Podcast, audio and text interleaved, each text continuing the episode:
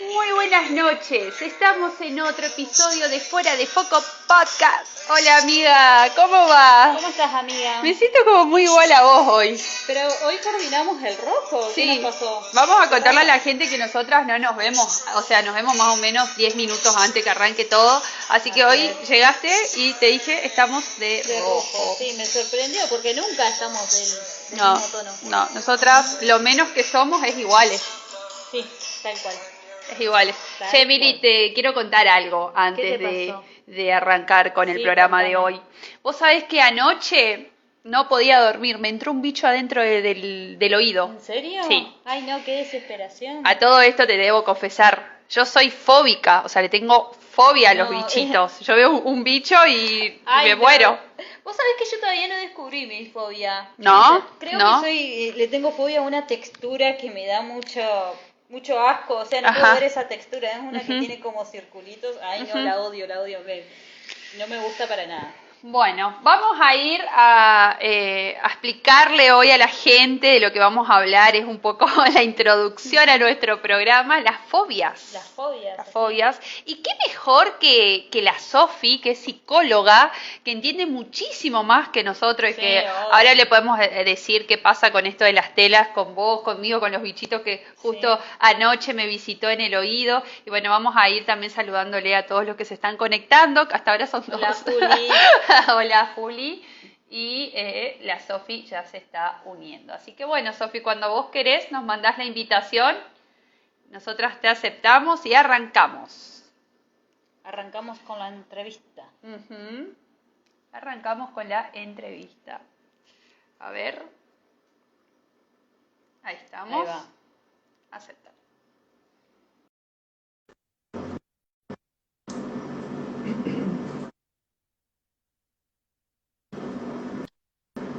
Hola.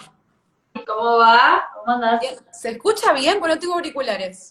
Sí, no, se, se re escucha. re bien. ¿Vos nos escuchás a nosotras? Sí, sí, sí, pensé que capaz que no se escuchaba bien porque no, no los encontré en ningún lado, los perdí. ¿Qué pasó?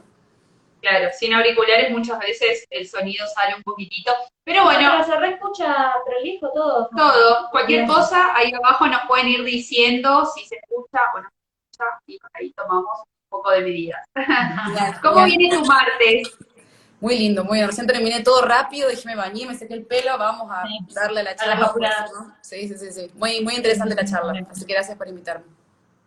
Recién estábamos hablando, yo le estaba contando a Mili que anoche se me metió un bichito en el oído, ella me estaba contando justo que tiene como fobia las... a a las- una textura. eh, hay algo ahí que, que me da mucho, no sé, no sé si es lo mismo asco, fobia, no sé si Bueno, ahora vamos a saber todo, síntoma. vamos a sacar las dudas y vamos Así a es. empezar la entrevista.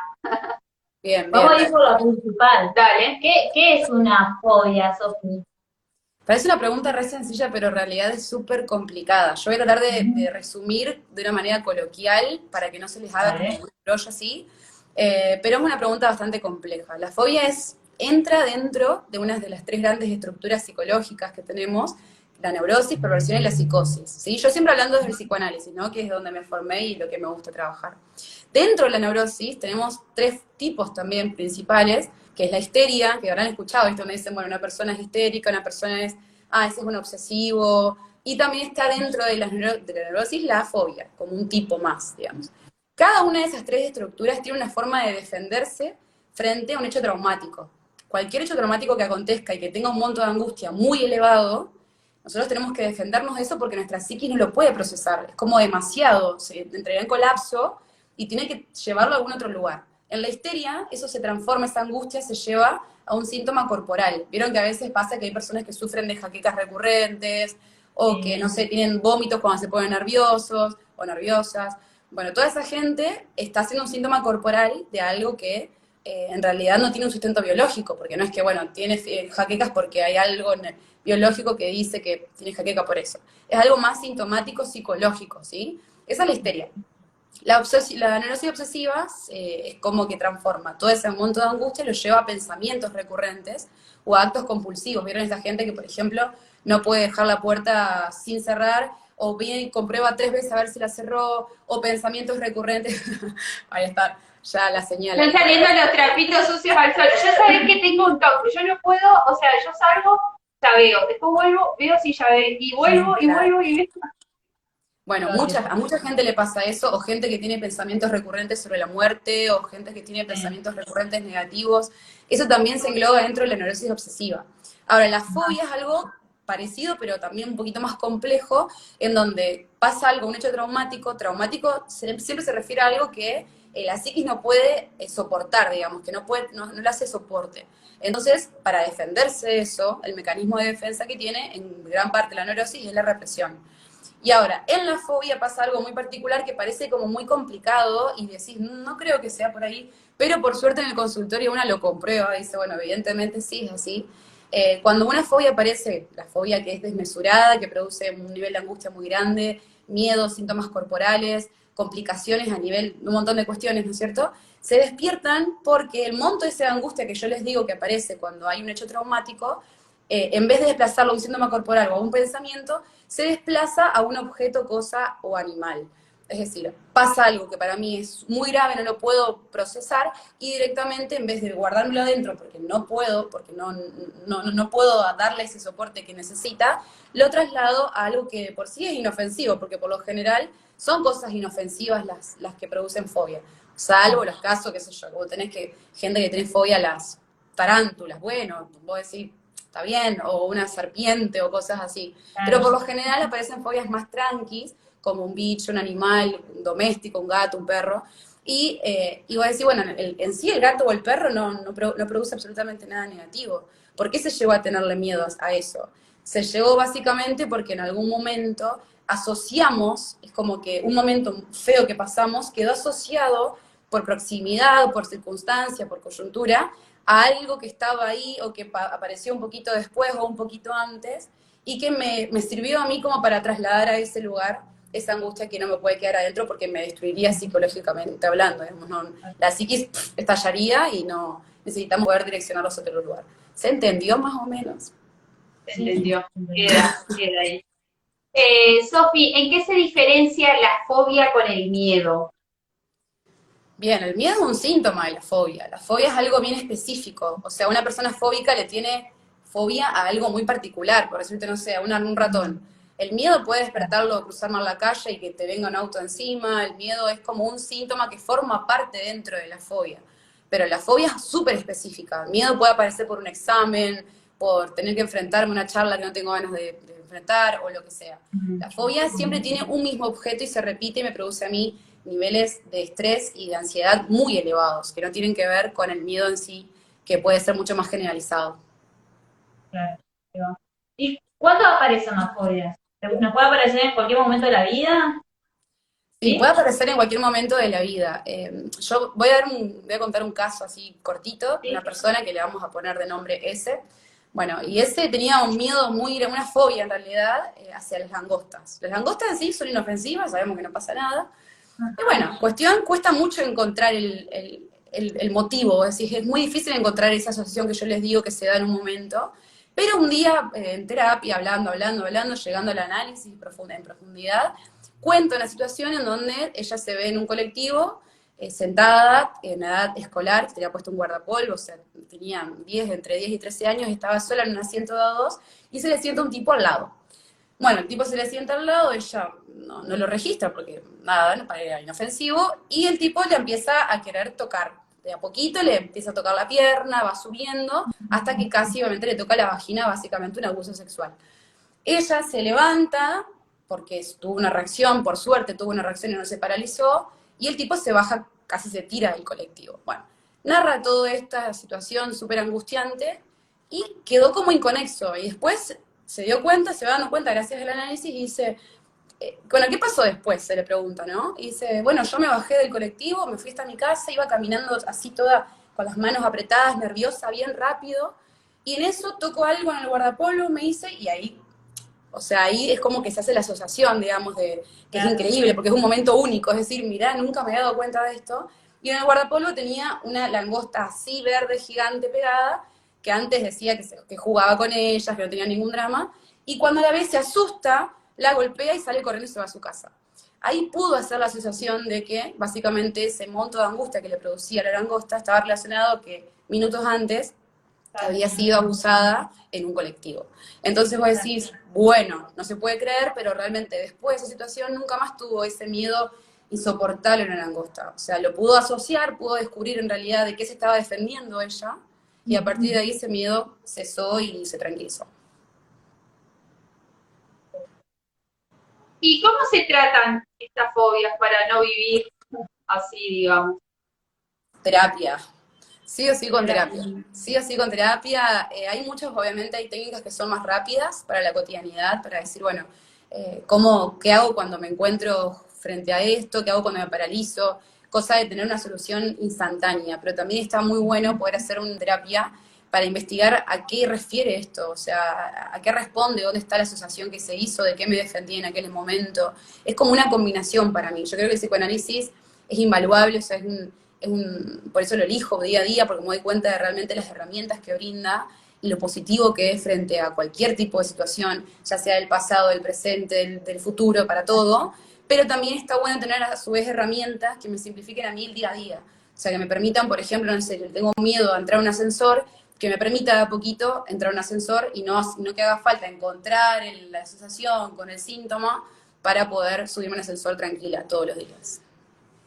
Yo creo que hoy en día eh, la salud mental eh, toma eh, una importancia más que antes, porque viste que antes decir, me voy al psicólogo era como, ¿qué le pasa a esta persona? Y hoy me voy al psicólogo tiene que ser como parte de nuestra vida, como me voy al gimnasio, como me voy a hacer un, un chequeo, lo de una, o sea, algo común, digamos. Creo que, hoy ya se ve como algo común al psicólogo y esto de la salud mental que no la vemos, vemos nuestra ropa, nuestro físico, pero eh, creo que es lo fundamental estar viendo eh, de la cabeza. Sí, aparte uno cree que la salud física es solamente física y en realidad sin salud mental no hay salud física porque si nosotros vivimos, estamos constantemente expuestos a estrés, ansiedad, a una relación, por ejemplo, negativa, donde me siento incómoda o incómodo, eh, siempre todos esos factores que parecen inofensivos de un momento a otro, en realidad eh, van destruyendo también mi salud física, porque tienen, repercuten claramente en todo nuestro organismo. Somos una misma cosa, no somos mente y por el otro lado el cuerpo. Somos cuerpo, mente y, y ambas se perjudican y se retroalimentan positiva o negativamente. Entonces, poder entender eso inclusive también te hace sentir como, bueno, voy al psicólogo y también eso va a repercutir de manera positiva en mi salud física. Porque básicamente en el, análisis se ponen muchos, muchos límites, o sea, se cortan relaciones tóxicas con familia, con amistades, con parejas, con trabajos. Entonces uno cuando va limitando también se va sintiendo mejor con las decisiones que va tomando. Es como un conjunto bastante interesante.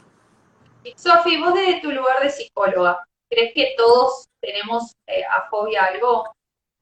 No, no, no, no, no, no. Si alguien no se expuso a esa situación y no creó ese mecanismo de defensa, eh, puedes tener miedo, puedes tener, qué sé yo, te pueden desagradar algunas cuestiones, pero la fobia es tan específica, es, algo realmente insoportable para la persona. Te puedes llegar a desmayar por simplemente estar cerca o con la idea de tal cosa. Entonces, como que no, no, no, no todos, digamos, tienen tiene que ver. Sí, igual eh, iba a hacer una pregunta del otro tema, pero después te la hago. Eh, Sofi, ¿cuáles son las fobias más comunes? Por lo general, las fobias más comunes están relacionadas con o animalitos o bichitos. ¿Viste? Cuando decir, bueno. Las, arañas, las cucarachas.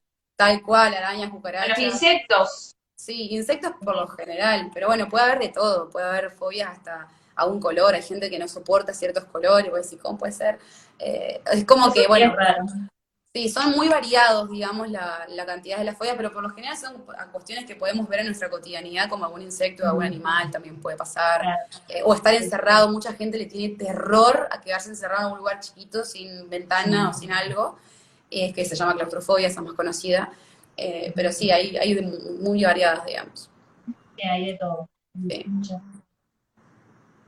¿Cuáles son las fobias más comunes y menos comunes que, que vos conoces? Claro, esas que te estuve diciendo, las, menos conocidas son por eso, la, color, botones, cosas así que, es muy, muy particular y que ahí básicamente te das cuenta de que es por lo que la persona pasó, es muy singular, muy, muy personal, no, es algo que la fobia se pueda generalizar, digamos, sino que depende de la historia de cada uno. y también, digamos, está asociado con algo que, que nos pasó, al- al- al- alguna situación traumática o algo, esto se ve. Porque yo, por ejemplo, no encuentro relación, pero se ve que todo tiene una relación. ¿Todas tienen una relación ¿Sí o puede, o no? puede existir una fobia sin relación a nada? No, el psicoanálisis es así como, como les dije, el psicoanálisis es poder encontrar en qué momento, qué, es lo que, cuál es ese quantum de angustia que se dirigió a esa fobia, digamos. Por lo general, Claro. desde el psicoanálisis se piensa de esa manera. Hay que encontrar el lazo que unió, a ver, siempre que sea una fobia, como les digo, capaz que es un miedo exagerado, capaz que a la persona les disgusta, pero si es una fobia, hay un hecho traumático en el medio porque es un mecanismo de defensa. Es poder sacar algo que tengo adentro y ponerlo en un objeto de, de afuera, o sea, y ese objeto para mí se vuelve insoportable. Como la angustia que si se le hubiese quedado adentro sería también insoportable. ¿Y cuáles son los síntomas? Eh, son también depende de cada persona, ¿no? Pero bueno, hay gente que logra hasta el desmayo, o sea, se llega a desmayar por la presencia o por el pensamiento. Tengo una amiga que piensa en sangre y se desmaya, o sea, voy a decir, bueno, ese es el síntoma corporal por ahí más exagerado, pero después, exagerado en el sentido más, más amplio, ¿no? Que exagerado de que no lo siente de esa manera. Y Claro. después, bueno, palpitaciones, sudoración, eh, ansiedad, estrés, eh, temblores, eh, después obviamente malestar al pensar o al ver o al que alguien te comente sobre eso, eh, miedo irracional, varios tipos de síntomas para cada persona, dependiendo qué tan grave sea la fobia, es qué síntomas, qué sintomatología va desarrollando. ¿Cuál es la diferencia entre fobia y ansiedad? Bueno, parecida a la que hablábamos sobre el miedo, es como que la ansiedad viene a ser mm, un síntoma también de la fobia que se puede presentar, y también la ansiedad es algo más eh, generalizado, o sea, uno puede tener, por ejemplo, un monto de ansiedad positivo a la hora de ir a rendir, que me hace a mí prepararme, decir, bueno, eh, voy a estudiar porque tengo que rendir, me, pro- me produce cierta ansiedad de eso. Ahora, eh, la ansiedad que, que es preocupante es la que es exagerada, es la que es demasiado, digamos, o la que es más generalizada. Estoy pensando en un futuro que todavía ni siquiera pasó y me estoy preocupando demasiado. O sea, la ansiedad en sí no es mala. La- lo que es malo es el monto de ansiedad que a mí se me puede aparecer. Y lo mismo pasa con la fobia. O sea, la ansiedad forma parte de la fobia, igual que el miedo, pero no es, no, no, no son lo mismo, digamos. La fobia es muy específica. Cada persona va a tener fobia a algo en particular. La ansiedad se puede presentar en múltiples situaciones, por múltiples cosas, y no siempre responde a algo que, bueno, que siempre me va a producir lo mismo. Es decir, capaz que tengo una ansiedad muy elevada porque tengo una entrevista laboral, pero el otro día pasó y ya está. O sea, no, no voy a seguir con ese miedo a esa entrevista laboral. La fobia es- continúa en el tiempo, salvo que sea tratada y que puedas identificar y que, bueno, eso te produzca un alivio. ¿Y cuándo se llega al estado de ataque de pánico? El ataque de pánico para mí es como esto de venir acumulando, acumulando, acumulando, y es el cuerpo mismo hablando, el cuerpo mismo poniendo en palabras de que no da más. Es decir, eh, si nosotros podemos transitar un- una cantidad de angustia, bueno, está bien, lo puedes transitar porque justo se tiene un examen. eh, pongo el examen porque por ahí es lo más común, pero bueno, puede ser cualquier otra cosa, una entrevista laboral, puede ser un viaje, pueden ser un montón de cosas. Ahora, cuando yo tengo un montón de ansiedad que voy guardando, voy guardando, voy tapando, no lo trabajo, no trabajo, y por ejemplo, no sé, eh, es continuo, porque es un malestar que, se, que nace o en una relación, o en lo laboral, o en la facultad, o en el lugar donde sea, yo no lo voy trabajando, bueno, cada vez esa ansiedad va a ser más grande, porque uno piensa que, bueno, como no lo pongo en palabras, no existe. Y en realidad la ansiedad sí existe y ese problema si no se trabaja no desaparece. Ojalá fuera, bueno, no lo hablo o no resuelvo o, o ya se van a resolver las cosas, no importa, voy a hacer de cuenta como que si no pasa nada y terminar ahí. Ojalá fuese ese el límite de la ansiedad. El tema es que no, vamos acumulando abajo, abajo, abajo de la alfombra Claro. hasta que en un momento el cuerpo te dice, che, eh, escuchá, esto no lo resolviste y no doy más, porque eh, la ansiedad produce estrés, produce eh, obviamente hormonas relacionadas a la, como la situación de, de defensa, digamos, sería el cortisol, son un montón de cuestiones corporales que como no se trabaja, llega un momento donde se pone un límite. Siempre decimos que lo que la palabra no, no trabaja, el cuerpo lo, lo pone en acto, o sea, digamos, todo lo que yo no Sí, puedo procesar a través de la palabra, mi cuerpo me va a demostrar que, bueno, que eso que de lo que yo me estoy haciendo la boluda, en realidad está ahí, me está esperando, digamos. O sea, no, no, no podemos hacer de cuenta que eso no pasa. Yo creo que básicamente el ataque de pánico, de manera generalizada, ¿no? Hay ataques de pánico que se despiertan por muchas otras cuestiones, pero en general se ve que es más que nada por esto, por acumular, acumular, acumular, y bueno, Claro. eh, nada. El, ata- el ataque de pánico también se da por el hecho de, sentir miedo a la muerte, ¿no? o la, la gente que Acá sufre una hipocondría, va, yo por ahí me entero con esto de, de- de las enfermedades que, que una flashea y cada vez peor, peor, peor, pero hasta mareos te agarran de, de Sí. tanto darte máquina. Sí, de hecho, el ataque de pánico lo que lo caracteriza, porque mucha gente dice, tuve un ataque de pánico, y le preguntas, bueno, pará, pero qué, ¿qué fue lo que vos sentiste? No, nada, tuve eh, temblor, sudoración, me sentía mal.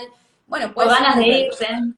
Claro, pero eso puede ser como una crisis de angustia o un malestar generalizado. El ataque de pánico, por lo general, el, el síntoma que vos decís con esto, yo lo identifico, es que tengo como un miedo inminente a que algo me va a pasar. O sea, algo malo me está pasando. Es decir, y por lo general es miedo a la muerte. Eso indica que es un ataque de pánico, sin duda. O sea, principalmente eso. Porque después puede- hay un montón de situaciones donde estamos muy angustiados y no es por sí un ataque de pánico. Puede ser una crisis, puede ser nervios, pero el ataque de pánico básicamente yo siento que algo me está por pasar y que no voy a poder zafar de eso.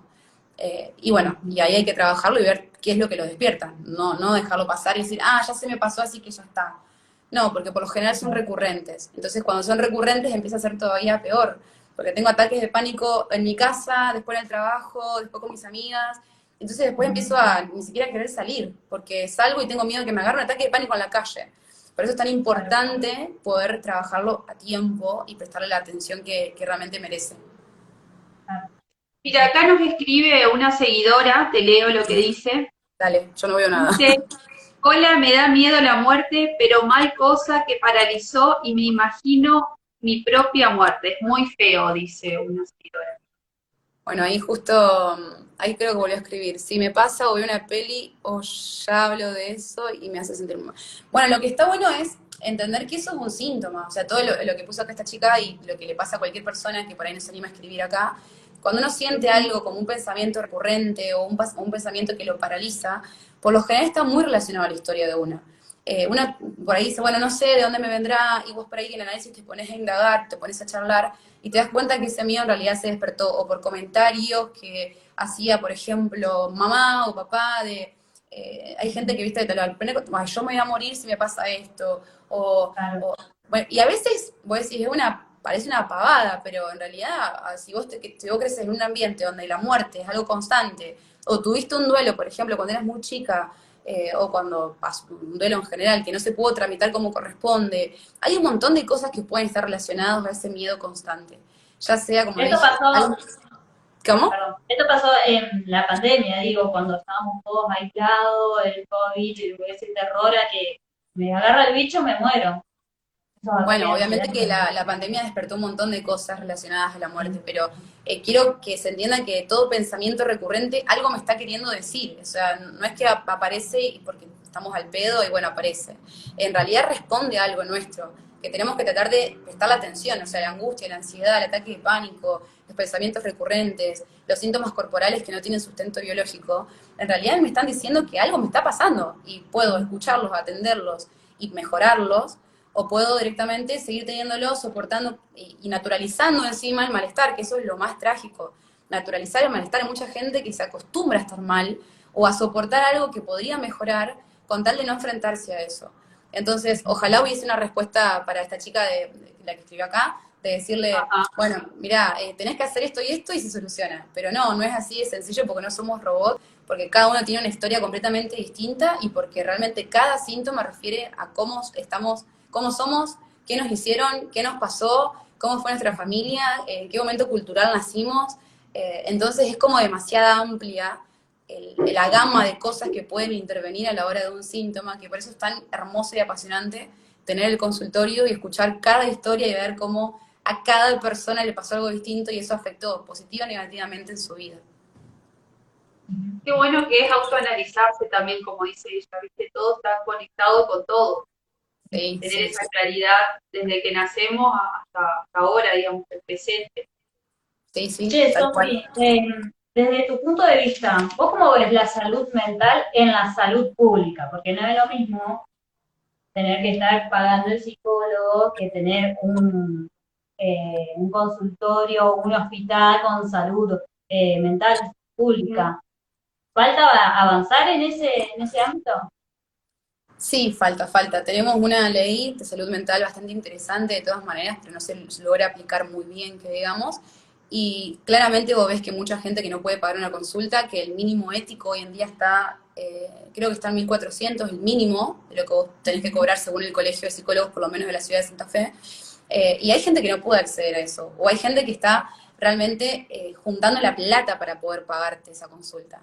Y vos decís, debería estar realmente al servicio de todos y todas. Y lo que se brinda por ahí en los hospitales, depende de qué hospital y depende de qué centro de salud, por lo general puede verse un poco corrompido por el sistema que por ahí no les paga bien o que por ahí no los tienen en un buen lugar para poder atender correctamente a una persona y escucharla atentamente. Entonces, como que vos decís, bueno, una eh, se siente en compromiso de atender y cobrar poco y decís, bueno, yo, yo sí, no importa si no tenés la plata, yo, yo te atiendo igual. Y vos decís, bueno, pero también es tu trabajo y realmente eh, una tiene que poder mantenerse sola para poder brindar sí, Y sí, porque una estudió también para poder tener un título, para poder ser independiente, es como Tal Cual. Tal cual. Siempre hay que encontrar la manera de todas formas, o sea, de ayudar. Sí, sí, o sea, derivar en un centro de, salud que por lo general tienen profesionales y algunos que yo conozco, por lo menos en mi ciudad, son muy buenos. Algunos hospitales también tienen un muy buen sistema de salud mental. Pero bueno, no es lo mismo realmente que poder elegirte vos, el psicólogo o la psicóloga, porque a veces es muy complicado ese. Tengo gente que ya me dice, bueno, pasé por cinco psicólogos o psicólogas y no me fue bien. Y bueno, en el centro de salud tenés uno, o sea, no te gustó y listo. O sea, cagate, perdón, ¿no? Pero eh, entonces era bueno la posibilidad de elegir, eso sería lindo, que tenga una, una, gama de varios profesionales donde la persona diga, bueno, no me gustó esta psicóloga por X motivo, pruebo con este otro, dale, y, y que tenga turno fácil, rápido, que sea una dinámica realmente mucho mejor. Podría avanzar en un montón de aspectos. Sofi, te queremos agradecer un montón por haberte pasado por fuera de Foco Podcast y, bueno, estuvo linda la charla, la mini terapia acá pública.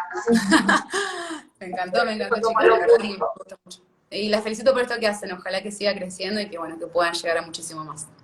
Te agradecemos un montón, ¿eh? así que bueno, nos vemos. Ah, esto, eh, ¿dónde te encontramos? En tus redes, que vamos a dejar acá abajo tu Instagram en redes. Y aprovecho para decirles que voy a empezar a activar un Twitch. No sé si la gente usa Twitch, pero... Está de moda. Eh, está de moda y está bueno porque es como, bueno, esto que estamos haciendo nosotras en otra red, que básicamente es más que nada para eso, para hacer stream. Y mañana precisamente tenemos una charla con Porta, un chico de acá de Santa Fe, que tiene una radio y hace un programa también en la tele, que vamos a estar hablando de relaciones abiertas, de poliamor, monogamia, que es un tema súper interesante porque realmente está muy en el foco ahora de eh, de, la, de la sociedad, así que va a ser una charla súper interesante y me gustaría que la gente que quiera participar se una. Vamos a estar ahí presentes y también vamos a dejar tu Instagram acá abajo cuando lo, subimos a este video. ¿eh? Dale, así, todos que, quieran comunicarse con vos, te armas Dale, Yo en este momento tengo la agenda cerrada, de todas maneras, pero no tengo más lugar. Pero obviamente que siempre que pueda ayudar derivando, yo siempre respondo, les digo, te, puedo pasar tal psicólogo, tal psicóloga, siempre por lo general recomiendo gente, porque está bueno que todos puedan tener su, su atención, digamos. Sí. Listo, muchísimas gracias, Sofi. Gracias, a ustedes, chicas. Un gusto, un placer. Gracias. Adiós. Chao, chao. Bueno, ahí se iba Sofi que nos sacó las dudas, amiga. Ahora hay que ver si realmente se fue al bichito. Ah, sí, tenés que ver ese. Sí, ¿y vos? No, yo creo que no soy fóbica a, la tela. No, en realidad es una textura que no la puedo ver. Ah, o sea, es algo que no, es fobia. Sí, pero me da mucho asco, es como que no la quiero ni ver a esa textura. Bueno, bueno capaz un rechazo, que no es lo mismo que fobia. Sí, igual tiene. Porque viste que la fobia tiene que ver con los insectos, tipo, acaso. Sí, igual tiene algo que ver con algo que me pasó, que investigué, ah. que leí, que ella dijo que puede venir por, por ese motivo. Bueno, te sirvió esto entonces. Sí, me sirvió. Bueno, a todos los que están del otro lado les queremos agradecer porque siempre nos hacen el aguante. No se olviden que estamos en Spotify, eh, TikTok y YouTube. obviamente por acá por Instagram. Y bueno, ya vamos a estar comunicando el próximo eh, vivo que tenemos el día. Uy, sí, ese tengo muchas ganas. Está bueno, va a estar bueno. Listo, besitos.